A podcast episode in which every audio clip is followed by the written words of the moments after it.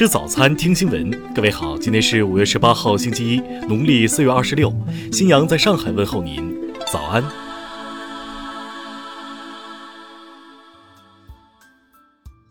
首先来关注头条消息。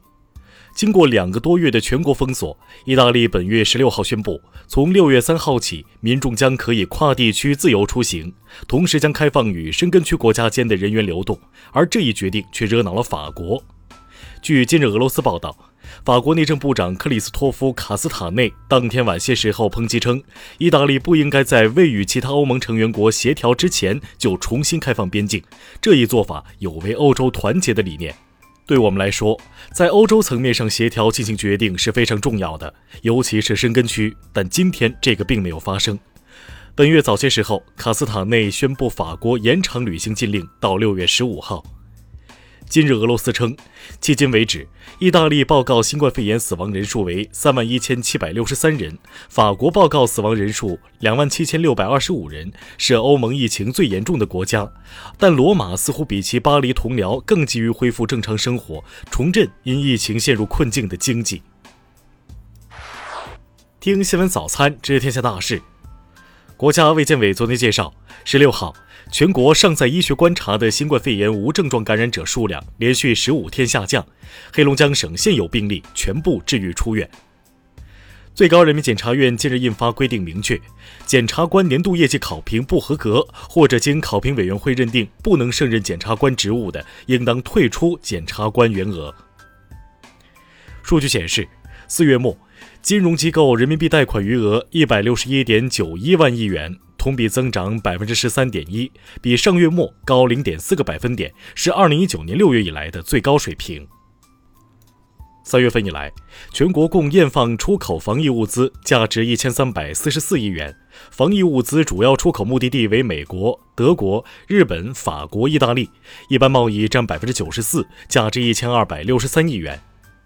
香港特区政府食物及卫生局局长陈肇始昨天表示，粤港澳之间有联防联控的机制，三地正商讨互认新冠肺炎检疫措施和病毒检测。香港特区政府卫生署卫生防护中心昨天消息，截至当天十六点，香港新增三例新冠肺炎确诊病例，目前累计确诊病例为一千零五十五例。昨天，工信部副部长陈肇雄在2020年世界电信和信息社会日大会上表示，我国光纤用户渗透率达百分之九十三，4G 用户达十二点八亿，规模全球第一。嫦娥四号和月兔二号分别于十七和十六号结束休眠，迎来第十八个月昼工作期。昨天也正是嫦娥四号着陆月球背面的第五百个地球日。下面来关注国际方面。根据世卫组织最新实时统计数据，截至北京时间十七号二十点三十三分，全球确诊新冠肺炎四百五十二万五千四百九十七例，死亡三十万七千三百九十五例。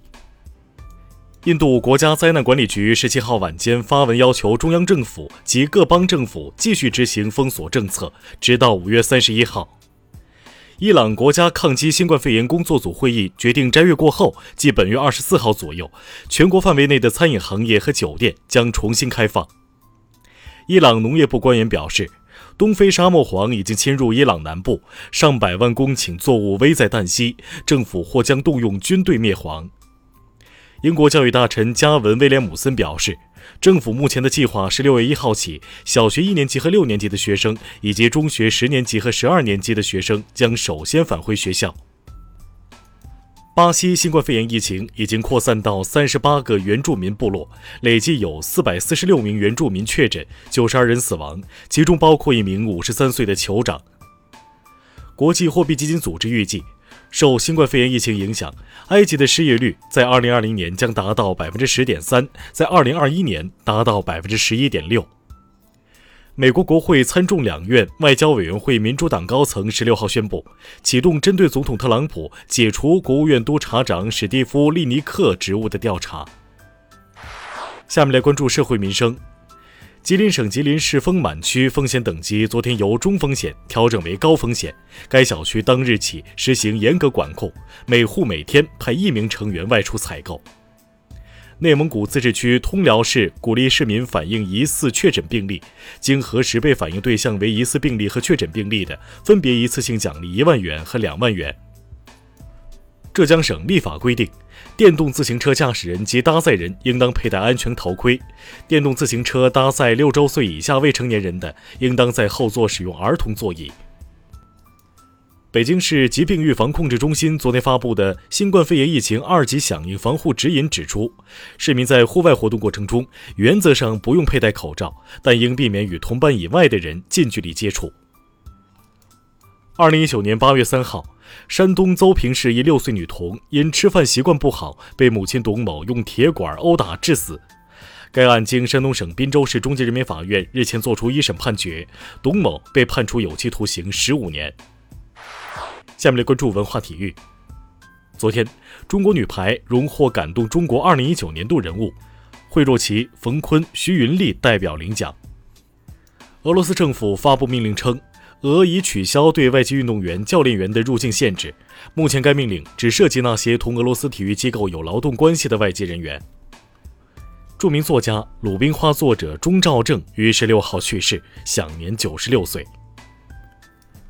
美国奥兰多迪士尼度假村五月二十七号部分重开，度假村将采用限流及社交隔离等政策，游客需佩戴口罩。以上就是今天新闻早餐的全部内容。如果您觉得节目不错，请点击再看按钮。咱们明天不见不散。